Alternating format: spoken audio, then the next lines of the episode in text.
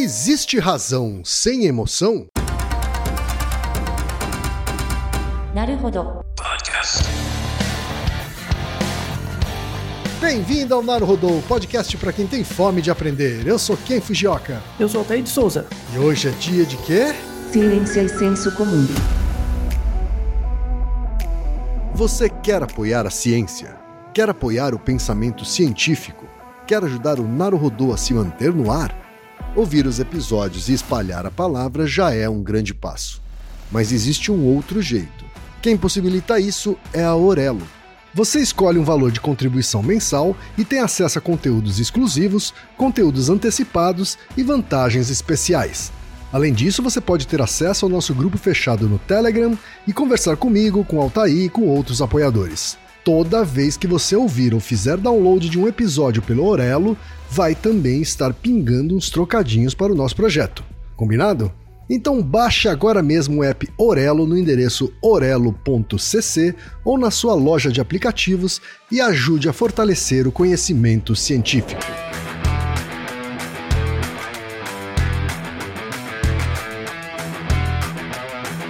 E chegamos ao momento Alura. Querido ouvinte, querido ouvinte. Você quer dar um verdadeiro mergulho no mundo da tecnologia? Migrar para uma nova carreira? Aprofundar-se nessa carreira? Então assine a Lura agora mesmo. Você vai estudar, praticar, discutir e se aprofundar em uma plataforma que respira tecnologia. Na Alura, você terá acesso completo ao conhecimento, onde e quando você quiser, com novos cursos todas as semanas. E ainda tem vantagem: ouvinte Naruhodô tem desconto especial. Mas para isso é preciso acessar a seguinte URL, anota aí, alura.com.br barra promoção barra Naruhodô.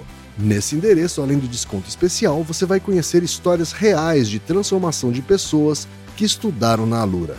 Então, repetindo, acesse alura.com.br barra promoção barra Naruhodô.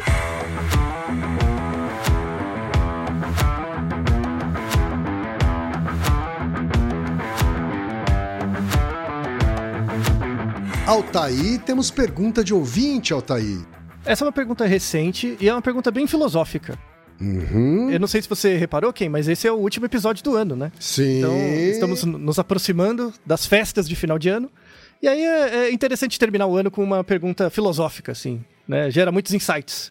Verdade, verdade. Já temos também gravado na Rodô Entrevista que inaugura a temporada de 2024, mas este é o último episódio de 2023, um ano desafiador, não é isso, Altair? É, um ano com muitos desafios, mas todo desafio gera um movimento, né? Então, É, se você conseguir transformar isso numa inércia, talvez ajude. É isso daí.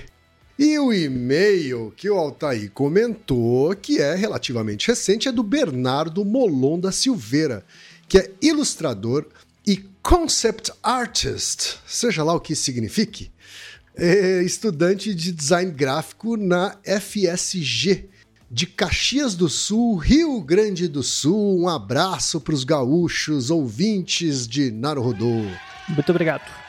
E ele diz o seguinte, Altair. Olá, ilustríssimos, quem é Altair? Primeiramente, gostaria de agradecer imensamente por este podcast maravilhoso que tanto me inspira a estudar e me motiva a fazer aqueles minutinhos de cardio no final do treino.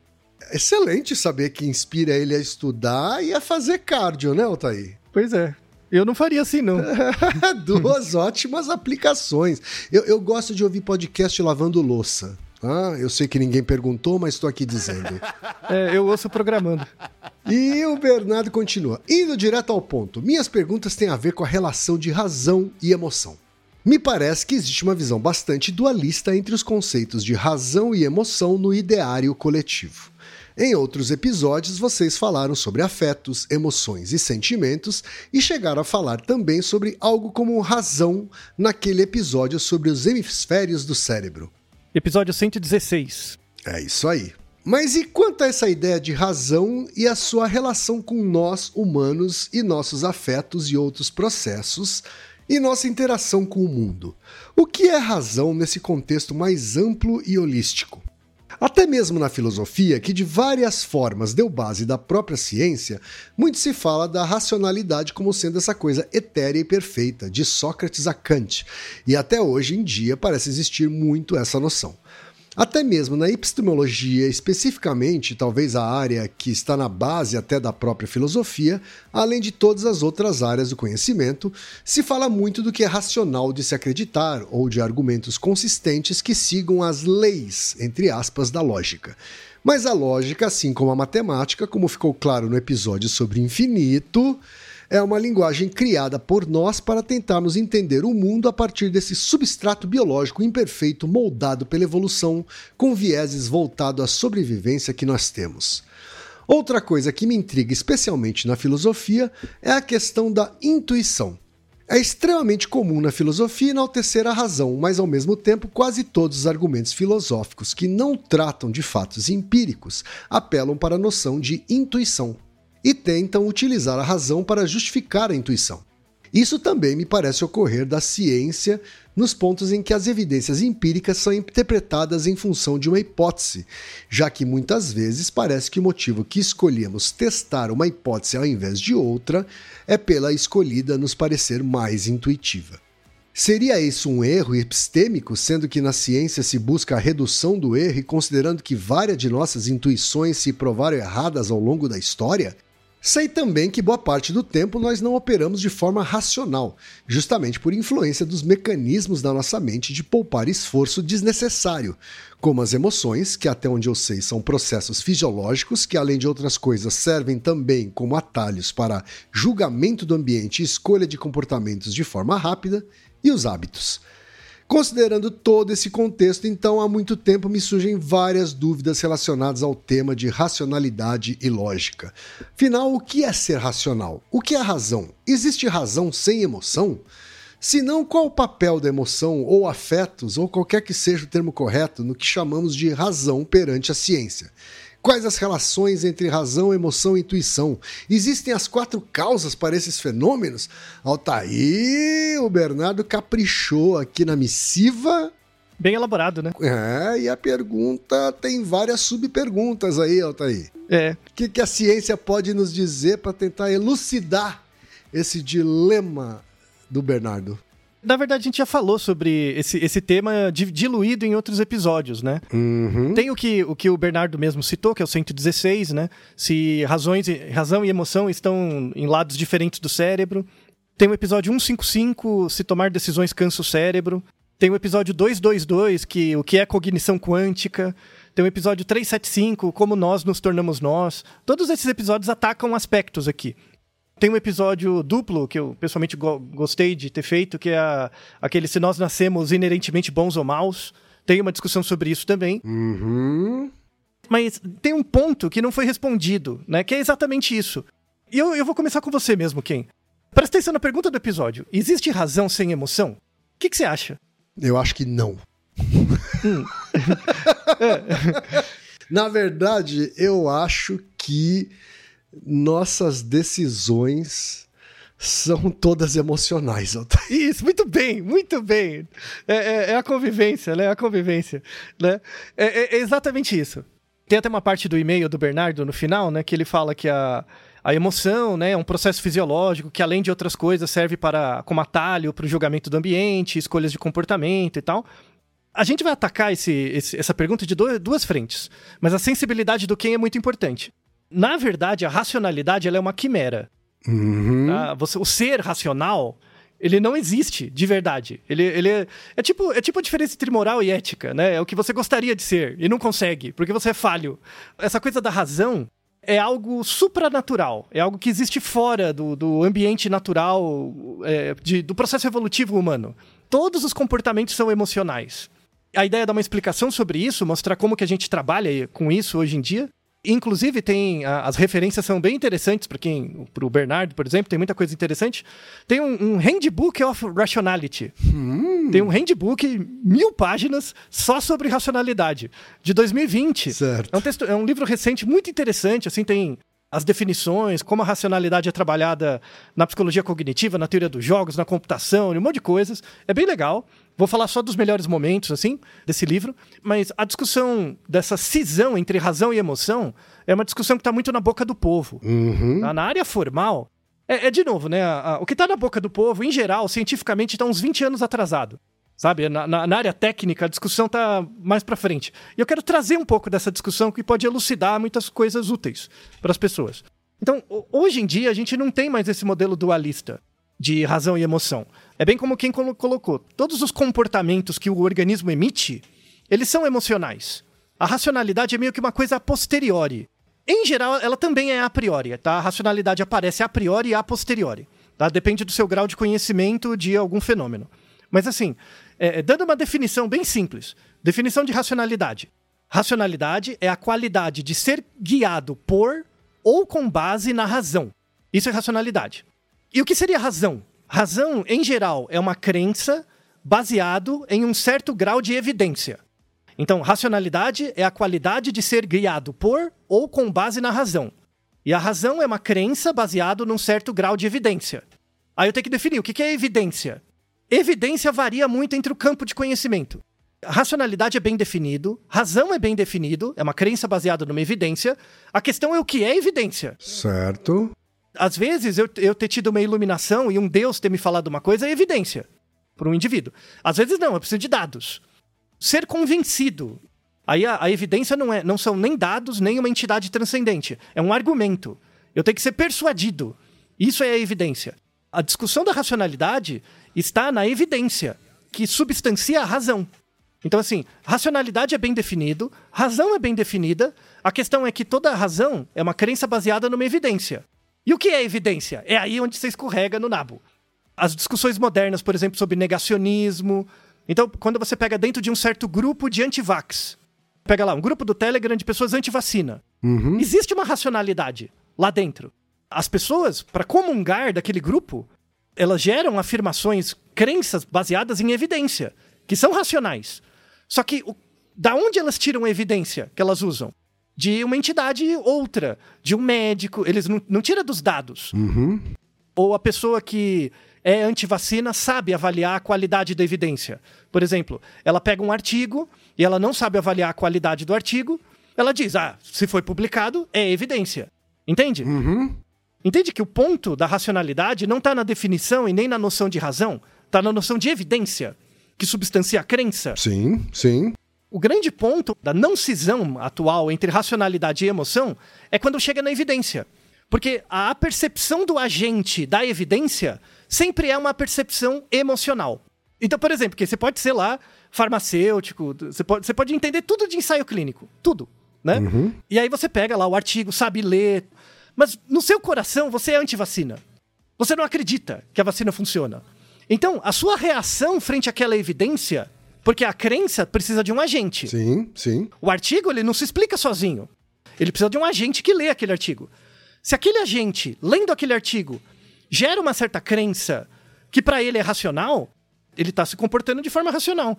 O problema é que ele pode ser viesado por uma questão emocional dele, histórica, de formação, de preferências, de vieses, de coisas do tipo. Tá? Então, então você percebe onde, onde quebra a, a relação entre razão e emoção? Não é na racionalidade, não é na razão, é na evidência. E hoje você, você ouve o tempo inteiro falarem, né, de. tem- é muito, muito moderno hoje, falar assim: ah, a medicina baseada em evidência, a psicologia baseada em evidência, qualquer coisa baseada em evidência. É uma tentativa de racionalizar um bagulho que não dá pra racionalizar, que é emocional. Certo. Entendeu? Aí, aí você vai ver o povo falando de psicologia baseada em evidência como se fosse uma bandeira emocional também. Ou seja, é a mesma coisa do negacionista. É tudo igual. Porque a questão é qual método gera evidência. Toda evidência é ligada a um método. Se você não conhece diferentes métodos, você não sabe julgar diferentes tipos de evidência. Por exemplo, se você é um médico e você conhece ensaios clínicos randomizados, que é um método padrão ouro para testar medicamento. Vamos imaginar que você fez um, doutorado nisso. Nin- Ninguém manja mais de RCT, Randomized Control Trials, do que você. Tá? Ok. Você é o cara que tecnicamente melhor manja disso, né? Então, tudo aquilo que gerar evidência a partir de um RCT, você vai saber julgar se é bom ou ruim. Porque você conhece o método. Sim. Por exemplo, se fizerem uma pesquisa qualitativa ou uma entrevista, você vai achar aquilo lixo. Uhum. Não, aquilo não é evidência. Mas na verdade é. Só que você não conhece o método. Entende? Entendi. E aí você tira a área do outro pra nada. Porque você é limitado. Do ponto de vista do método. Certo. Então, a, a primeira grande coisa, assim, que pode ser publicizado dessa questão é que racionalidade é ligado com razão, razão é ligado com uma crença, e a crença é sempre baseada numa evidência. Certo. O problema é que a discussão para aí. Tem que avançar isso. E a evidência, então ela pode variar. Só que ela varia, depende do agente. Uhum. Se eu sou um agente viesado, a minha formação é viesada para conhecer certos métodos, eu só consigo julgar de forma apropriada, racional, entre aspas, certos tipos de evidência e não outros. Aí eu sou aquele cara bem de biológicas que joga fora tudo de humanos e fala que não é ciência, né? Ou o cara de humanos, todo relativístico lá, namastê gratidão, vou começar a bater tambor pro sol e falar que as pessoas não precisam ir no médico mais, só tomar o chá da planta. Você percebe que dá ruim dos dois lados, né? Sem dúvida. A, a primeira grande coisa é parar com essa babaquice de qualquer coisa baseada em evidência. Tem que ser coisa baseada no método. Porque o método gera evidência. Entende? Sim. Se você pega o aluno de graduação e forma ele em diferentes métodos, ele vai ter uma possibilidade de perceber diferentes tipos de evidência. E se ele percebe e julga diferentes tipos de evidência, ele vai criar uma crença racional razoável. E aí ele vai se aproximar do pensamento racional. Mas ele não vai chegar lá. Por quê? Porque essa avaliação da evidência né, é sempre uma avaliação emocional. Porque é feita por um sujeito de um ponto de vista comportamental. Perfeito. Esse é o começo da discussão. Uhum. essa cisão, razão e emoção, tipo, para. De novo, racionalidade é ligado com razão, razão é ligada com evidência. O que falta? Evidência tem que ser ligada com método. Se você Sim. conhece poucos métodos, você vai tratar bem algumas evidências e vai considerar elas no seu julgamento racional, mas você vai ser viesado para outros métodos que você não conhece, logo você não consegue a- a- avaliar a evidência. Ou você vai dizer que é lixo, ou você vai vir- ficar crente. Agora, razão e emoção, no senso comum, é muito normal a gente ouvir as pessoas separando as duas coisas, né, Altair? Exatamente. E, inclusive, quando você, sei lá, faz uma busca por imagens de razão e emoção, inclusive é ilustrada a, a emoção com o coração e a razão com o cérebro, né? Como se o, Isso. cé como se o coração pudesse fazer a mesma coisa que o cérebro faz. né? Como um se fosse concreto e, o- e o outro abstrato. Né? Sim, sim. E na verdade é o contrário. O que é concreto é a emoção. A emoção é concreta, a racionalidade que não é. Sabe? Até você imaginar emoção como sendo um, um coração é uma construção histórica, cultural, intelectual. Sim. Imaginar emoção como um o coração é uma racionalização. Uhum. Você imaginar emoção como um coração, isso é racional, não é emocional. Emocional é entender o cérebro. É saber que a fonte das suas emoções está dentro do seu cérebro Sim. É totalmente invertido. Tem uma coisa muito interessante desse, desse mesmo livro. Tem esse Handbook of Rationality, que é muito legal. E tem um, um outro livro que é A Racionalidade da Emoção. Tá. É, parece contraditório, mas é muito bom esse livro. E ele coloca uma coisa interessante, que ele fala que razão e emoção não são antagonistas. Uhum. Eles são engrenagens que operam juntas o tempo todo. E aí ele coloca um- uma, uma questão objetiva, né, que é interessante, que a emoção ela tem uma característica que ela apreende algo no mundo que existe independente da nossa reação a essa coisa. Eu vou tentar dar um exemplo baseado numa coisa que eu faço muito, que é dar aula. Tenta lembrar uma época da sua vida, Ken, que você teve que apresentar em público várias vezes. Já chegou a acontecer com você de você tá tão habituado a fazer isso que você vira um espectador de você mesmo? Sim. Você já sentiu isso? De você tá falando. Imagina que é um tema que você sabe, assim, né? Que, e, e tudo bem. Você tá falando sobre esse tema. Aí de repente você descola. Você começa, parece que dentro da sua cabeça você senta numa cadeira e assiste a você mesmo falando. Já tive essa sensação. Essa sensação de descolamento não é que você tá ficando doido, não é, não é nada disso. É a separação da razão e da emoção. Por exemplo, eu estou falando com você agora. Tá. Enquanto eu estou falando, eu estou produzindo comportamento. E eu não consigo monitorar o meu comportamento de fala ao mesmo tempo que ele é produzido. Eu não consigo. Então eu estou falando Uhum. e tem um delay entre eu falar e perceber que eu falei. Certo. Tem esse delay. É um delay de milissegundos, assim, né? Mas existe. É um segundo. Não, às Aham. vezes aumenta. Não, dá pra controlar, dá pra aumentar esse delay. Né? Certo. É, dependendo do treino. Mas já aconteceu uma vez assim, Ken, de você estar lá numa, numa palestra falando de, um- de alguma coisa que você conhece bem, e de repente você fala uma coisa e fala, nossa, de onde eu tirei isso? Sim. Já aconteceu? Já. Tipo, se eu, se eu treinasse, eu nunca ia falar tão bem quanto saiu agora. Sim. Que é o resultado do treino. É, é esse delay que você não consegue se auto-monitorar. Aham. Então, assim, a racionalidade é um espectador da emoção. Porque a emoção, no momento que você produz o comportamento de falar, a emoção, na interação com o ambiente, ela apreende algo do mundo que existe, independente da sua percepção dele, do mundo. Tá. Tem uma coisa a mais. Então, uma coisa é você se comportar. Você tá lá se comportando. Você perceber que se comporta, tem um delay. Esse delay é o racional. Que é esse julgamento, essa autopercepção. Às vezes isso te trava. Todo mundo que tem medo de falar em público começa. Quando que trava? Depois. Trava no meio. Né? Alguém que tem medo de falar em público, ou nem vai, aí a pessoa nem vai.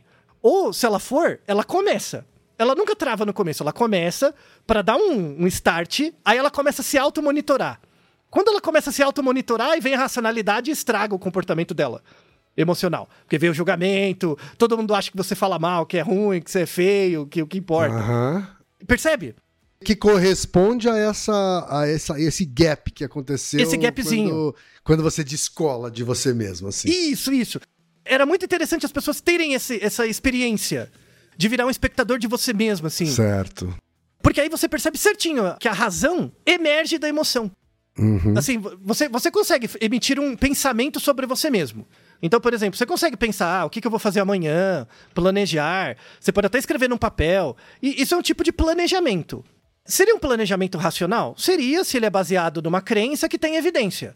Eu acho que o mais certo pra mim é fazer tais coisas. Tudo bem, é um pensamento racional. Mas não é comportamento. Vai virar comportamento quando chegar a hora. Sim. Quando você chegar a hora de você se comportar e depois você avaliar aquilo que você está se comportando, aí é o pensamento racional na prática. Né? Antes é tudo teórico, Entendi. é a deliberação. Faz todo sentido. É muito interessante, assim, a, a emoção, ela não é reduzida a uma crença verbal. Se eu pergunto pra você, ah, você se acha legal, quem? Sim ou não? Você vai me dar uma resposta verbal, Uhum. né? A emoção não se reduz a uma resposta verbal. A razão, sim. A razão tem uma resposta verbal, né? Certo. E isso limita ela. E talvez isso faça com que a gente acabe reforçando essa dual- esse dualismo, né? Assim, Exato. Porque o que ela falou é. Se o que ela falou é a racionalização de tudo, então dá pra separar a razão de emoção, quando na verdade aquilo emergiu da emoção. Isso, você sente como se fosse separado, mas na verdade é um ciclo. Por isso são duas engrenagens. Certo. Tanto é que quando você para de se comportar, você só fica sob a ação do seu pensamento. E o seu pensamento não, não mais reage, não mais tem feedback do comportamento, porque você tá parado. Aí você começa a ruminar. E aí você fica deprimido. Tem o nosso neurodo duplo sobre depressão, que é uma das causas eficientes da depressão, é isso. Certo. Você para o movimento, logo você para de se retroalimentar a partir da observação do seu próprio comportamento e você só fica com a ideia do passado, das memórias do seu comportamento. Que em geral não é tão legal quanto o que foi de verdade. Verdade. E aí você começa a ciclar em falso, aí, aí já era. É muito interessante essa discussão, porque ela, é- é- razão e emoção é uma coisa só. Mas a gente percebe como separado. Sim. E a gente tem que perceber como separado pra você ser diferente do mundo. Pra você não ficar uma coisa só. Então, quando você pega, por exemplo, é, cachorro, gato, passarinho, eles são racionais? Se você parar pra pensar que racionalidade é uma qualidade de ser guiado com base numa razão, que é uma crença, baseado num certo grau de evidência, você pega um passarinho, por exemplo, que migra de um lugar para o outro. E quando ele vai numa certa região, ele guarda comida num lugar. E depois ele volta para aquele mesmo lugar. Ele lembra onde estava. É uma decisão racional. Sim. Ele lembra. Ele não precisa lembrar que lembra, mas ele lembra. Tanto é que foi lá, achou a comida de novo. Sim. Então, a- a- Aliás, eu acho isso uma coisa impressionante, assim. você acha impressionante porque você é de fora e você julga o terceiro. O passarinho nem sabe disso. eh, eh, Não ocorre, sabe? Então, assim, o mundo é feito de coisas impressionantes que não precisa ter alguém pra olhar pra dizer que é. As coisas já são impressionantes em si, sabe? Verdade. E, e se você começar a observar o seu próprio comportamento um pouco, do ponto de vista emocional mesmo, tipo, tenta ser espectador de você mesmo, você vai ver que você produz coisas muito interessantes. Não importa o quanto você gosta de você, mas no final parece que o seu treino funciona. Sim. Sabe? Quanto mais você se expõe, você vai melhorando. Essa é uma discussão muito, muito, muito interessante, assim, que tem, tem correlato na economia, tem correlato na sociologia, na, na comunicação, por teorias diferentes. Então, por exemplo, na, na economia, tem muita coisa da teoria da decisão, né? Os agentes racionais. Então, Eu não gosto muito da, da teoria da, da, decisão aplicada à economia porque falta muita abordagem experimental para melhorar, né? Mas eles se baseiam muito na utilidade média. Então eles modelam matematicamente um agente, e aí tem certos ganhos e, e, e opções, e aí baseado na utilidade média, onde tiver o valor maior, é onde o organismo vai. Né? Então eles tentam modelar, entre aspas, um organismo hipotético. Certo. Não funciona muito bem. É muito distante da realidade, assim, é, real. Tem abordagens mais modernas, né? A abordagem da escolha mais moderna, que a gente falou no episódio 155, né? Sobre tomar decisões cansa o nosso cérebro. A diferença entre decisão e escolha é, é, é bem essa. A decisão é bem mais cognitiva. É um planejamento. Uhum. Então, decisor racional. Se você não age conforme a fórmula, você é irracional. E isso é uma coisa do senso comum. Essa separação entre racional e irracional. Sim. Na área formal não tem essa diferença. Existe o racional e o arracional. Não tem o I racional, é o A racional. Que é o. Sem razão. Tá. O sem razão não é a pessoa que tá. que é um animal. O sem razão é a pessoa que não tem uma crença. Lembra que razão é uma crença, né? Sim. Se eu não tenho uma crença, eu não tenho conhecimento nenhum do jogo. E eu vou jogar a primeira vez, eu jogo de qualquer jeito, eu sou arracional. Eu não tenho razão, eu não aprendi. Uhum. E não quer dizer que eu sou irracional, nesse, desse jeito coloquial. Irracionalidade não existe. Irracionalidade é uma invenção também. É um jeito de classificar e, e separar grupos de pessoas. Uhum. Sabe? É um jeito, é um jeito eugenista de pensar. Na verdade, é pouco Tanto, científico. tanto que, tanto que, mesmo quando a gente usa coloquialmente, ele tem um tom pejorativo, né? Você está sendo irracional, é mesmo, é meio que você está sendo burro. Isso. Ou você está sendo emocional. Que Como também é visto como fosse uma pejorativo. coisa negativa, exato. E, e não é, e não é. Assim, você só consegue ser emocional. Esse que é o negócio. Porque você opera dentro de um corpo. Lembra do nosso episódio sobre a diferença entre afeto, emoção e sentimento? Todas as emoções vêm do corpo. Todos os comportamentos vêm do corpo. Logo, todo, todo comportamento é uma emoção. Verdade. Você, coió, que fica se julgando depois. Mesmo quando alguém deliberadamente tenta esconder sua emoção e externar uma outra, um outro quadro emocional, sei lá, você tá muito triste, mas precisa ir lá dar uma aula, então é, você engole a tristeza e, e vai, né? E vai. Também estamos sendo emocionais quando a gente sobrepõe uma emoção à outra, assim. pra- Isso, exatamente. Por quê? Porque você, isso não é inato. Você aprende a criar essa estratégia. E você aprende de uma forma emocional. Você não aprende por regras. Ah, eu quero disfarçar que eu tô triste e vou fazer A, B, C. Não é assim. Você aprende olhando. Você aprende vendo o comportamento do outro e aprendendo esse comportamento de uma forma não verbal. Você vai incorporando. E aí treina, treina, treina, você fica bom. Você vai ser o melhor, o melhor gerente de banco. gerente de banco é isso, né? É, é isso. Todo, pra mim, todo gerente de banco é morto por dentro, quase. Sabe? É, o mercado financeiro faz isso com as pessoas. Os que não morreram, misericórdia, coitado. né? Veja como essa cisão é importante, né? E aí a gente tem assim, tem essa definição, a primeira definição de racionalidade que eu coloquei, aí tem discussões sobre racionalidade. Tá. Então, por exemplo, um ser racional é um ser que não tem contradições. Por exemplo, tem uma área da lógica, que- da filosofia que estuda isso. O que seria um ser racional? Um ser racional é um ser que não tem contradições. Uhum. Se você assumir que racionalidade é isso, né, é um, um- um organismo, uma entidade que não tem contradições, se você aceitar isso como uma premissa, você separa racionalidade de moral. Então você pega, por exemplo, um, um déspota que mata pessoas sem pensar, mas ele é completamente coerente. Ele fala, tudo que ele vai fazer, ele faz. Ele é racional, porque ele não tem contradições. Mas ele não é moral, Hum, sim, entende? sim. Tem que Uhum. tomar cuidado também. Sim, de não confundir ser racional com ser moral. Isso, então. a- a- existem pessoas que são extremamente co- coerentes. Não tem contradições. A contradição tá em você. Você é contraditório por você não levar a sério o cara que é coerente. E aí, a- aquele cara está sendo racional. Ele está sendo. Eu vou fazer, ó. Não, eu tô avisando, vou fazer A, B, C, vou fazer tal, ó. Uhum. Tá tudo claro, tá escrito aqui, ó, no papel. Tá tudo. é- ele é um computador. Né? Uhum. O código tá pronto. Você. Ah, vá!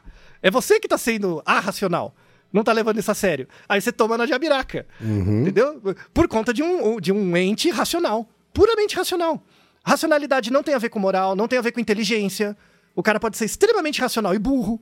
Uhum. Burro nesse sentido de, de capacidade cognitiva baixa mesmo. Ele só é coerente, só segue ordens. Sabe a coisa do soldado? estava apenas seguindo ordens. Uhum. A formação do soldado é uma formação extremamente racional, nesse sentido de, de não ter contradições. Você vai fazer o que tem que ser feito. E a pessoa não questiona. Sem dúvida. Você percebe? Quando, se você pega. a- a- as pessoas cultuam essa coisa do ser racional, né? Só que o ser racional, ele vai. Na, na prática, ele é o gerente de banco, ele é o soldado, ele é o déspota, sabe? É- é- ele é a pessoa que é internamente coerente. Um governante mentecapto, né? Por exemplo. Também. Né? É, não, isso. E aí, e- e- qual a contradição disso, né? O organismo que segue a ausência de contradições, ele segue regras e não comportamentos. Certo. Isso é fundamental na psicologia, a diferença entre uma regra e um comportamento. Comportamento é o que você faz. A regra é o que você estabelece, a priori. Então, por exemplo, que você chega pra mim, essa semana eu não vou fumar. É uma regra, né? Aí você, durante a semana, dá aquela escapadela. Acontece, tem uma oscilação. Por exemplo, em vez de você fumar 10 cigarros na semana, você fumou um. Por quê? Porque a regra ajudou. Mas ao mesmo tempo você quebrou a regra, você concorda? Sim. Então você não foi racional, você não foi coerente. Ima- Imagina Ken Fujioka na semana 1, eu não- ele não falou nada, aí fuma 10 cigarros. Então ele está sendo racional, né? Beleza.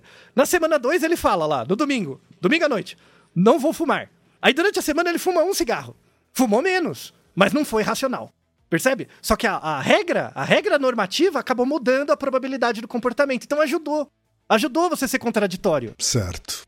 Esse é o conflito. O, o, o conflito razão-emoção mora aí. É o conflito entre o pensamento e o comportamento, que acontece o tempo todo. E aí tem, tem um- texto fantástico, que é do, do Haschling, né, que eu gosto muito. Na- no Brasil, os, os psicólogos comportamentais não gostam muito do Haschling, eu acho uma ódia e ignorância, devia ler mais, mais ele. Tem dois textos dele fantásticos, sobre esse conflito molar-molecular. É- é, a, a ideia do molar molecular é assim, eu quero explicar o seu comportamento, Ken. Tá bom. Por exemplo, pense no seu comportamento de compra. Isso tem aplicação para marketing, publicidade, tá? Eu quero explicar o comportamento de compra de uma pessoa. Eu posso me basear em várias variáveis. Então, por exemplo, eu, eu me baseio no número de produtos que você comprou de um produto para ver a probabilidade de você comprar esse mesmo produto. Tá. Tudo bem? Então, quanto mais vezes você comprou um produto, aumenta a chance de você ser fiel ao produto e comprar de novo. A variável que eu estou usando é o número de produtos comprados, que é uma variável que não dá para reduzir mais. Você comprou uma caixa? É uma caixa. Não tem como reduzir Já mais. foi. Já foi. Isso é chamado variável molecular. É a menor unidade de medida. Então, número de cliques, tempo em segundos que você passa fazendo alguma coisa, isso são variáveis moleculares. As variáveis moleculares na vida de uma pessoa são comportamentos sequenciais que moldam os seus comportamentos no tempo. Então, por exemplo, é, eu filmo você na sua casa o dia inteiro e eu não converso com você. Eu consigo fazer toda a topologia do seu comportamento olhando ele. Ah, você foi no banheiro tantas vezes, você ficou na, na, na mesa tantas vezes, você jantou tal horário. Eu nem preciso te perguntar nada. Filmando você, eu consigo fazer uma topologia molecular dos seus comportamentos. Certo. E aí eu consigo dizer, ah, amanhã provavelmente o Ken, em tal horário, vai fazer tal coisa. Porque eu vi os Só comportamentos. pela observação. Só pela obs- observação molecular. Só que, por exemplo, se eu olho você 10 dias, eu não vou conseguir estabelecer ao final dos 10 dias médias de comportamento. Então, por exemplo, ah, o Ken sempre janta às 7 da noite, né? Só que um dia era às 6, outro era às 8. Aí depois de 10 dias eu não posso tirar uma média. Sim. Em média, 7,5, né? Essa média é uma variável molar. Ela não é o comportamento, mas uma combinação dos comportamentos. Perfeito. Existe uma grande. um- um- hoje não tanto, mas existe uma grande briga na literatura se comportamento molar controla o indivíduo. Se o indivíduo é regido por comportamento molar. E ele é. Ele é regido também. Só que isso é um conflito. Porque, por exemplo, que horas você janta todo dia? Você, você vai me dar uma ideia, mas você não sabe. Você nunca parou pra pensar. Você só vai saber se você marcar. Se você anotar todo dia, uma semana, você vai saber que horário que você janta. Se eu perguntar agora, verbalmente, você vai me dar um palpite. Você, você não sabe. Eu sei que você não sabe, porque você nunca parou pra pensar. E tudo Verdade. bem. E, tá? e principalmente porque no meu caso tem uma grande variância. Isso. Por exemplo, o seu corpo, o seu corpo é, é, emocional sabe. Tanto é que ele te avisa. Ele tem, ele tem é, circularidades. Tem ritmos dele. Então, tanto é que quem manda você comer é o seu corpo. Não é você, o que você acha. É o corpo, é a emoção. Verdade. Né, que regula esse comportamento. Sim. Então, assim, você é controlado de forma próxima pelos comportamentos moleculares. Tô com fome, tô com sede, tá calor, tá frio, né? Tenho que fazer tal coisa, agenda, tudo comportamento próximo. Só que existe também variáveis distantes. Tipo, ah, o que, que você vai fazer pro ano que vem? Qual é o planejamento para o ano que vem? Como que vai ser o Naruhodo ano que vem? Né? Isso são as variáveis molares. Eles também planejam, também tentam controlar o seu comportamento. Então, por exemplo, uma coisa é quantos cigarros você fuma. Outra coisa é o quanto você planeja fumar no ano que vem. A variável molar também controla. Né? Certo. Esse conflito molar molecular é o que está na chave da cisão entre razão e emoção. É esse conflito. Por quê? Porque os comportamentos emocionais, eles são definidos por meio da sua relação com o tempo. Então, por exemplo, imagina que você tem cinco minutos para escrever um texto. Tá bom. E, e é um texto de 20 linhas. Você tem cinco minutos para criar um texto. Uhum. Como que você acha que você vai ficar, Ken? Você vai ficar feliz? Provavelmente não. Você vai ficar meio bolado, não vai? Uhum. Não vai dar um senso de urgência? Sim. Você percebe, ó, que só, só criando uma situação com tempo limitado e uma tarefa não tão fácil já vai gerar uma emoção em você. Certo. Uma emoção de ficar ali meio acelerado, né? Incomodado, tá? Então as emoções são definidas por meio da relação do organismo com, o- com o tempo também. Então, os comportamentos moleculares, eles são distribuídos no tempo próximo. Coisas de minutos, até um dia, né? Comportamento molar é uma coisa de semana, mês, ano, que te controla de longe. E isso tem um conflito. Não tem nada mais moderno que hoje. Pega a questão do aquecimento global. A gente tem que fazer alguma coisa? A gente tem que fazer alguma coisa. Só que que variáveis que a gente tem que mexer para mexer no aquecimento global? Tem que mexer em variável molar, Uhum. que é longe da gente. Sim. Então, racionalmente, se você for na rua, pergunta para as pessoas: ah, você acha importante diminuir a quantidade de gás carbônico? Eu acho. É racional. Mas o que, que a pessoa está fazendo no comportamento molecular dela para mudar isso? Nada. Né? Nem acha que é possível. Sim. Sabe? Sim. E, e- e se começar a ser possível, ela vai reagir. Vai ter esse conflito. Aham. Sabe? Por exemplo, Kim, ó, eu não sei se você já parou pra pensar nisso. Pra mim é cada vez mais insano, assim. Hoje tem mercadinhos a cada esquina. Você já parou pra pensar na quantidade logística, no esforço logístico e no desperdício que é você manter todos esses mercadinhos com reposição o tempo todo? Sem dúvida. Pra você ir lá e não dar senso de escassez? Uhum. Percebe? Sim, Né? sim. Agora imagina, imagina que eu, tipo, eu vou mudar uma política para assim, para melhorar o meio ambiente mesmo, para diminuir efeito estufa e tal. Eu vou começar a deixar esses mercadinhos com um buraco, com falta. Tá. Vai gerar um incômodo nos indivíduos terrível, que vai resvalar em outras coisas. Quando na verdade o objetivo é ótimo. Sim. Percebe o conflito emocional, racional? Sim. Sim. Por quê? Porque qual que é o desejo da, da emoção? Manter o status quo. Manter as coisas funcionando do mesmo jeito. Por quê? Porque o objetivo último das suas emoções é fazer você ser uma pessoa melhor? Não, é você sobreviver. Passar os genes pra frente. E quanto mais estável o ambiente, maior a chance do sucesso reprodutivo. Mesmo à custa de uma sociedade que mata pessoas a granel Sim. pra manter lá o seu, seu, seu- sua prateleira de biscoito preenchida, sabe? A- a- o conflito que a gente eh, tem hoje, né, nessa sociedade complexa, é o conflito molar molecular. Né? É o conflito entre a necessidade de mudanças globais que vão afetar o comportamento dos indivíduos e a reação desses indivíduos de não querer mudar o, o comportamento próximo deles. Por quê? Porque boa parte dos indivíduos que têm privilégios naturalizaram esses privilégios como direitos. E aí estão sentindo que estão perdendo alguma coisa. Você perde no curto prazo, ma- mas para um bem maior no longo. Percebe como é complicado, né? Percebe que essa cisão, razão e emoção vem tudo próximo, distante, molar, molecular. Inclusive, é- essa discussão do molar, molar molecular é bem da psicologia experimental, mas tem uma discussão na sua área, né? Na comunicação. Você deve ter ouvido falar do De- Deleuze, o Guattari. Tem, tem esse povo. Sim, é, é que é- sim. o, o povo é meio batedor de tambor também, viu? Tipo, porra.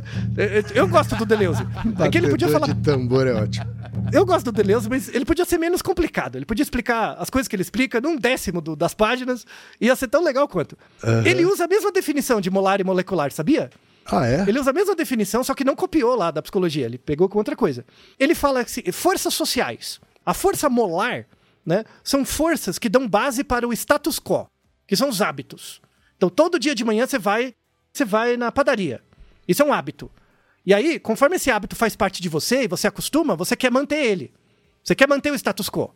Né? Sim. Tem a ver, a gente tem um Naruhodo sobre isso, sobre hábitos, né? O que é a força de vontade que a gente fala sobre isso. Boa parte dos nossos comportamentos são hábitos, né? Que a gente emite mesmo. É difícil abrir mão de um hábito. Então, essas são as forças molares. É, é a força da sua criação. Então, pensa a sua criação, por exemplo, seus pais, o seu ambiente. E, e o que, que seriam as forças moleculares? É, são esforços de pequenos indivíduos ou grupos Então, por exemplo, quem? Você, como oriental, tal, com uma certa base, né? Você resolveu fazer uma, uma reação a isso e começar a trabalhar com um grupo de masculinidade é, amarela. Por exemplo, isso é uma reação, mas é uma reação molecular. Para tentar mexer nesse status quo é molar. Mas em você isso é um conflito. É incômodo. Porque você, você se obriga a se incomodar. Sabe? Pra, Sim. pra maior parte das pessoas do, do, do seu grupo, o melhor é ficar do jeito que tá. É manter a força molar. Né? Percebe? E não, e não ter o incômodo, né? Isso, isso. Porque esse, esse incômodo, às vezes, a- a- impede a pessoa de se comportar. E aí ela deixa de se observar. Certo. Percebe? Ela, ela, ela não reconhece mais o espectador dela mesma. Claro que ela faz isso tudo inconscientemente. Não, é sempre inconscientemente. Mas percebe que é uma reação difícil? É, é uma inércia que você tem que desfazer e refazer de novo. Né? Nem todo mundo está pronto para isso. Nem todo mundo tem privilégio para isso. Tem muita gente que, se fizer isso, deixa de pagar as contas. Sabe? Então, muita gente age no status quo mesmo porque não tem outra escolha. Né? É- e isso é muito importante.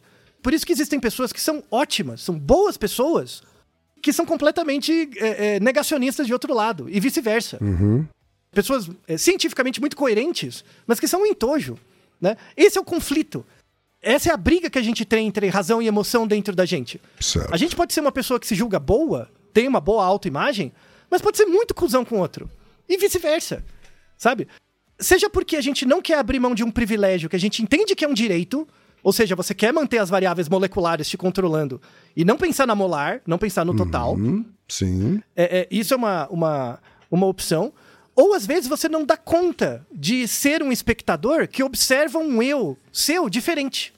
Sabe? Certo. Ah, ah, comigo aconteceu isso. É, é muito estranho. A partir, de um, a partir de um certo tempo da minha vida, assim, eu comecei a olhar a mim mesmo. Nossa, eu mudei. Eu, eu, eu tô diferente. Isso gera uma estranheza, é um movimento. Você tem que. Tipo, eu, eu percebi que eu mudei depois de ter mudado. Sim. Sabe? Isso é interessante. Né? O quanto que você dá comigo, conta ou não disso? Comigo foi assim também. é. É por isso que esse é um episódio muito bom de final de ano. A gente tem um hábito, né, de gerar alguma reflexão de final de ano. Os últimos dois episódios foram sobre Covid, né? Então, É verdade. é, dos últimos dois anos, né? E em cada um deles tinha uma mensagem, né? Num, um deles de dois anos atrás, a mensagem era você lembrar da sua ancestralidade. Aham. né? Lembra dos seus avós, bisavós, pergunta, tenta saber quem é. Né? E você vai ver que alguns deles passaram por muita privação ou não, por privilégio, e muitos disso resvala em você. Né? No ano passado a gente falou um pouco dessa questão da de você assumir as suas covardias, de assumir assim esse esse lado negativo que todo mundo tem mesmo, sabe? Então, tudo bem, o, o- seu tio negacionista que fica tomando rabo de galo falando bobagem de final de semana, tem certos espaços onde o que ele fala é racional, é aceitável, sabe? E, e a gente tem que discutir esses espaços de racionalidade. Por ser racional demais, a emoção tá fora. E é por isso que não muda. Porque falta a emoção. Aquele indivíduo fica repetindo aquelas lógicas dos outros o tempo inteiro, porque ele não dá conta de olhar para ele mesmo. Porque se ele virar espectador de- dele mesmo, ele vai ter vergonha dele mesmo. Isso é muito Sim. ruim. Daí a importância de você assumir suas covardias, né? Você está dizendo que isso é um mecanismo de defesa mesmo, né? Social, social, sim, social. Tá. Eu, eu nem chamaria de defesa, porque o indivíduo não se sente atacado. Quando ele tá dentro do grupo, ele não tá atacado. Mas ele se sentiria caso ele eh, tivesse esse self-awareness, vamos dizer assim. Sim, mas, é mais é mais a busca por uma missão, sabe? Sabe aquela coisa? É, é mais entre aspas nobre, sabe? Tipo, Uhum. eu quero que o mundo seja desse jeito porque é esse jeito que eu acredito. Certo. E é legítimo, é legítimo, sabe? Esse que é o negócio.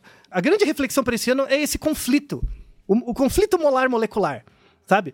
E, e que hoje, né, pelo, pelo, pelo fato do mundo estar muito mais complexo, a gente tem dinâmicas mais complexas, tem a questão do clima e, e tudo mais, que é um problema. É, é- é um dado de realidade, é um fato. A gente vai ser controlado por variáveis mais distantes. Coisas do nosso comportamento vai ter que mudar. Eu fiquei muito comovido até no, no Tava tendo congresso essa semana, né, da COP, né, do, do clima e tal. Sim, E, sim. e teve um representante da- das Ilhas Tuvalu, que, que- que vai acabar. Tem um representante é, das Ilhas Tuvalu que foi num, num evento, eu, eu vi a apresentação dele. Ele não conseguiu começar a conversar, ele já tava chorando. Veja, né, porque ali era uma discussão política e tal, né, pra Uhum. mudar to- Toda a questão climática, isso todo mundo já sabe. Tem o nosso Naruhodo sobre aquecimento climático também, né, e tal. Foi muito interessante, assim, me inspirou bastante nesse episódio. Porque ele ia fazer um discurso, ele já começou chorando. ele já começou mostrando a emoção. Pra mim ficou muito aquela sensação, parece que a racionalidade falha, não importa. Porque é aquela coisa, todo mundo sabe o que tem que ser feito. Vocês já sabem o que tem que ser feito. O que vocês não fazem, desgraçados? E aí ele falou uma coisa muito forte. Ele falou assim: eu, eu só vim aqui assinar esse documento que é a nossa declaração de morte do meu povo. Mesmo, porque não vai mudar nada, né? São só palavras. E todas as pessoas que estão lá são pessoas racionais. E esse é um problema. Percebe que está invertida a lógica? Sim, sim. A lógica social é completamente invertida. Essa busca por uma racionalidade é uma quimera. É, é a busca por um ideal de ego que você nunca vai alcançar. Deixa de ser idiota. A busca é pela, é pela emoção mesmo, é observar o seu próprio comportamento. Você tem que ser o, o, único e grande espectador de você mesmo. Muita gente fica, sei lá, tem, fica pensando numa vida, pensando em alguém que seja o espectador dela. Sabe? Eu não sei se na, na, na sua vida você já teve isso, Kim. De você buscar alguém que, tipo, sempre que você vai apresentar ou fazer alguma coisa, a pessoa tá lá. Ah, sim, isso sim. É. Não, é, não é essa coisa de fã, de nada, sabe? Só, Não, sabe não, a pessoa é que prestigia? um ponto de segurança, assim, né? Isso, isso. A pessoa que prestigia, sabe? Ela vai prestigiar, alguma coisa assim. Muita gente tem essa busca, né? E hoje é uma busca muito difícil, quase impossível, porque cada a- a- as pessoas não querem ser prestigiar as outras, elas querem estar lá, né? Sim, E, e é sim. muito legal prestigiar também. É muito legal, é um outro espaço. claro. Sabe? Tem o nosso episódio sobre gratidão, é muito importante pra isso também, né? Mas o, o- o grande espectador de você tem que ser você mesmo. Porque no fundo é o que você tem, né? Sabe? Então, o, o, para fechar o, o episódio, eu vou, eu vou retomar um, um texto que foi no segundo episódio sobre psicologia positiva. Nada rodou sobre psicologia positiva. Tem que trazer esse cara de novo, porque eu li de novo o livro dele. Eu já li- um tempo pra ler. Eu li de novo, porque o livro é ótimo. Né? A Condição Pós-Moderna, do Jean-François Lyotard, Certo. 1977 Uhum. Que ele fala da, da questão da pós-modernidade, assim, né? E aí ele coloca que a- a- o sujeito da época, que é o sujeito moderno agora, é o sujeito da agência. Isso começou na Revolução Industrial. Revolução Industrial, mercado e tal. Então a gente abriu mão de Deus. Não tem mais Deus, não tem mais isso aí. O Deus é o Deus mercado. Não tem mais o rei. Agora é o Deus mercado. Então o sujeito se empodera. Aham. O sujeito tem agência. Eu, eu, eu tenho que me desenvolver, né? Eu tenho que desenrolar. Tenho que virar o quê? Um trabalhador.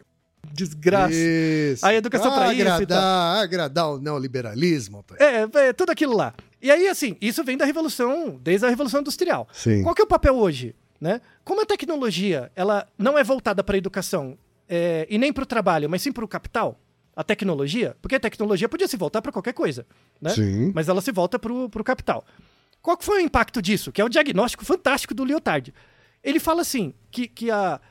a- e, e olha que ele falou isso em 77. Isso é agora. É agora que está acontecendo. Ele morreu e deixou o negócio. Uhum, né? Ele fala, o efeito da tecnologia no mercado gerou um impacto no meio social, que é o empoderamento do indivíduo. O indivíduo fica mais poderoso, então o sujeito tem agência. Então, o, o- como que chama? O, aquela coisa americana, o mundo das, possi- da- das possibilidades, do, do futuro, Aham. self-made man, sabe? Um negócio assim. Sim, né? sim. O sonho E é- americano. Sonho americano, isso. E aí isso gera a morte da razão. Ele decreta a morte da razão. Por quê? Porque essa razão, como uma crença baseada numa evidência única, não tem mais. Existem razões. E aí começam a surgir as metanarrativas. Então o, o mundo se divide em grupos, cada grupo tem uma narrativa interna, e a ideia é você ser coerente internamente, mesmo que não seja coerente externamente. E aí aparece uma, uma terceira entidade né, desse sujeito da agência, que é a performatividade. Eu tenho que ser capaz de performar dentro do meu grupo. Né? E aí, aí volta o ideário grego. Porque os gregos, eles não queriam ser cientistas. Os gregos, para ascender socialmente, porque a sociedade, o cidadão grego, era muito bom ser cidadão grego quando você está rodeado de escravo. Porque aí você não trabalha, né? Então, e aí como é que um, um cidadão grego virava senador? Com oratória e retórica. Que é o que a gente tem agora. Todos esses gurus de TikTok. Verdade. Isso é a performatividade. Você faz a performatividade, cria um grupo, dentro desse grupo você tem seguidores, e aí você cria uma racionalidade ali dentro. Eu diria que a classe política também tá por aí, né, Altair? Então, aí muda o discurso político. O discurso político, agora, ele não é um discurso mais conciliador. Por isso que a gente tem uma política polarizada. E é dessa, desse discurso pós-moderno ser polarizado. Por quê? Porque o objetivo da política não é conciliar, é estabelecer um discurso razoável dentro de cada metanarrativa. Sim. Por exemplo, eu vou, eu sou um político, eu vou lá no meio dos, dos grileiros eu vou fazer um discurso para eles, e depois vou lá no MST, eu faço outro discurso, porque os dois grupos não conversam. Sim. Um não vai saber do discurso do outro. Então eu só preciso ser racional internamente e emocional externamente. Percebe? É muito louco, né? Não é, muito louco? É... Não, e essa coisa de, de jogar para sua própria torcida, né? Assim, então Sim. é- é, né? Também Exatamente. É um, é um performar polarizador, né? E é muito triste. Por quê? Porque é um culto à racionalidade vazia. De uma cambada de indivíduos que internamente veem sentido, mas num mundo muito pequeno e restrito, e eles não conseguem se observar. Não conseguem se abrir, abrir mão do sofrimento. Por quê? Porque essa maldita tecnologia de hoje que serve por capital, ela serve para fazer você não sofrer. Para você ser uma pessoa mais feliz? Não, pra você trabalhar mais. Que desgraça! Inferno do satanás, sabe? Então, é- é- é- essa coisa das micronarrativas é aquilo. É como se você se perguntasse o tempo todo quem? Você é o que você tem sido. Então você tem que estar o tempo inteiro. O que, o que eu tenho sido? Como é que você sabe o que você tem sido? Através da reação dos outros na internet. Sim. Os like, né, os stories. Isso é a retroalimentação do que você tem sido. Então, você não é mais espectador de você mesmo. Você é espectador da sua persona virtual. Verdade. Logo, você fica incapaz de sentir. Você não tem mais emoções. Né? E é por isso que tem um monte de guru dando remédio mágico pra você tentar sentir alguma coisa. E quando você consegue, você quer voltar e não sentir mais. Porque esse mundo é um inferno. não é? Desgraça. Eu pensei que a gente ia deixar uma mensagem positiva pro fim do ano aqui. ó. Então, muito bem, Ken. É uma mensagem positiva. Po- positiva no sentido do Augusto Conte. Não, não no sentido de feliz. Certo. no sentido de, de- de pensamento positivo. Positivo é, Aham. a solução existe. Se a gente tivesse num mundo sem solução, aí eu estaria preocupado. As soluções existem. A natureza, o ambiente é positivo para informar. As respostas estão aí. Você só tem que se abrir para o sofrimento, abraçar ele com toda a força que você tem, porque é muito interessante. Em geral, as pessoas evitam o sofrimento, né? Então, você faz um comportamento agora, aí depois você se arrepende. Você fez um negócio, o sofrimento vem depois. Se você começar a prestar atenção no seu comportamento que faz você sofrer, o que, que acontece? O delay, o atraso entre o comportamento e você se sentir mal diminui. Então, assim, eu não quero fazer tal coisa. Aí eu fiz, droga. Aí fiquei mal. Aí eu fiz de novo, puta. Aí, aí você começa a sofrer com cada vez mais frequência. Sim. Porque o delay vai ficando menor, não é? 99% das pessoas desiste aí. Desiste. Não é pra desistir, é pra continuar. Vai chegar uma hora que você vai sofrer tanto que vai inverter. Você vai começar a sofrer antes de fazer o comportamento. E é aí que você muda.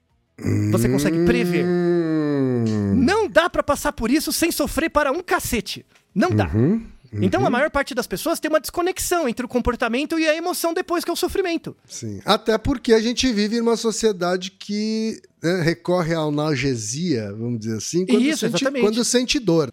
Exatamente. Então você joga o sofrimento lá pra frente. Como o delay é grande, você não culpa mais a você mesmo, você culpa o outro. Sim. A culpa é sua, a culpa é do fulano, do ciclano, quando na verdade é sua. Você que é o otário. Conforme você abraça esse sofrimento, ele vai aproximando, aproximando, aproximando, chega uma hora que ele inverte. A hora que inverte é quando você vai começar a prever. E aí você controla o seu comportamento. E aí sim as coisas começam a mudar. Que eu falei, eu, eu vou escolher não sofrer, porque agora eu já sei o que gera. Você sofre antes. E aí a coisa Tá muda. certo. E é aí que você aprende. É aí que a emoção, de fato, condiciona a razão. É nessa parte. Que, é- Ou que é assim seja, que quando o sofrimento vier, viva esse sofrimento. Não fica tentando evitar ele, de confrontar ele, Sim. Para que depois ele possa mudar esse seu comportamento. E aí tem, tem, tem uma parte final, assim, que é um pouco triste, assim, que é assim, não é todo mundo que consegue isso. Não, não- e não é uma questão de habilidade. Tem muita gente que, pela desigualdade mesmo, é, é- por isso que meu desejo é por um mundo menos desigual, onde as pessoas consigam sofrer o suficiente para aprender. Claro. A maior parte das pessoas não consegue chegar nesse, nesse ponto de sofrimento extremo, não consegue, porque tem conta pra pagar. Ela não se dá essa chance, porque ela não tem Sim. chance. É o mesmo que pedir pro povo de Tuvalu paciência. Exatamente. E aí tem pros dois lados. Tem o desvalido, que ele não consegue nem se dar o trabalho de sofrer pra aprender, então ele vai reproduzir status quo e pensamento conservador, que escolha o cara tem, tá certo. O objetivo dele é é ser igual ao influencer mesmo, né? Triste. E a pessoa que tem muito privilégio. A pessoa que tem privilégio demais, quando ela tá muito mal, aí tem psicólogo, terapeuta, vai fazer viagem, vai fazer um monte de coisa e tal, pra no final não precisaria de nada disso, só precisaria criar vergonha na cara e mudar, né? E, e- bater com esse sofrimento até mexer. Tem gente que tem demais, tem gente que tem de menos, no final ambos sofrem. É um inferno, sabe? Então a, a, a- a- a mensagem desse ano é, é- é uma mensagem assim de, de honestidade, sabe? De honestidade intelectual, sabe? De Certo. parar com essa coisa de razão e emoção. Tudo é, é emocional. Se você conseguir ser um- uma pessoa que lida bem com o seu sofrimento, e inverte isso, eu, eu consegui poucos momentos na minha vida ter essa inversão. Mas são fenômenos in- in- insubstituíveis. São aprendizados. Eu recomendo que todo mundo, uma vez na vida, faça alguma coisa que você dê 110% de você pra fazer. Mesmo que você não consiga. Essa coisa, eu dei tudo. Né? No, o judô é muito assim, né? Você dá tudo lá. Mesmo que você perca ou ganha, eu fiz o meu melhor. É isso. Sim, sim, Você tem que sentir isso, sim. Sabe? Verdade, Aí sim verdade. a emoção explica a sua razão, te dá insumos para você aprender de verdade. E faça isso fora do trabalho. Isso, Faça, claro. faça isso com uma atividade esportiva, uma atividade artística, né? Alguma coisa que Um expanda seu horizonte, assim. Sim, exatamente. E, e sem esquecer do método Galinha. O método Galinha não deixa de ser um método para isso também. É verdade. Altair, então, muito obrigado por mais um ano. Obrigado Você é um cara que me inspira todos os dias a seguir em frente. Eu tenho que te falar que você é uma pessoa que transformou minha vida, né? Uma das pessoas que transformou minha vida. Igualmente. E eu desejo para os nossos ouvintes e nossos ouvintes que vocês também tenham uma pessoa assim nas suas vidas. A gente se despede de 2023. Reginaldo e se também. Vê de no... Reginaldo, Reginaldo. Ai, Reginaldo, você é tão Você é tão bom pra mim. Reginaldo, você também. Tá? 2023, sensacional. Então vamos ter um 2024 melhor ainda, encarando os sofrimentos da vida e fazendo Exatamente. com que ele mude nosso comportamento para melhor. Tá certo, Ataí? Isso. Bom final de ano a todos. É isso daí. E Naru Rodô, ilustríssimo ouvinte.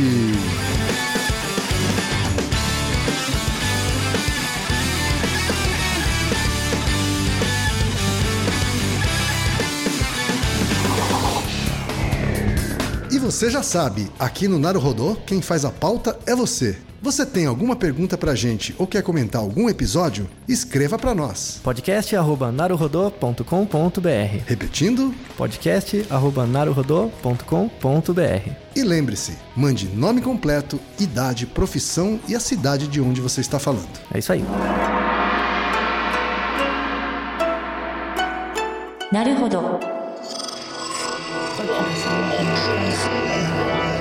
Esse podcast é, é apresentado por b9.com.br.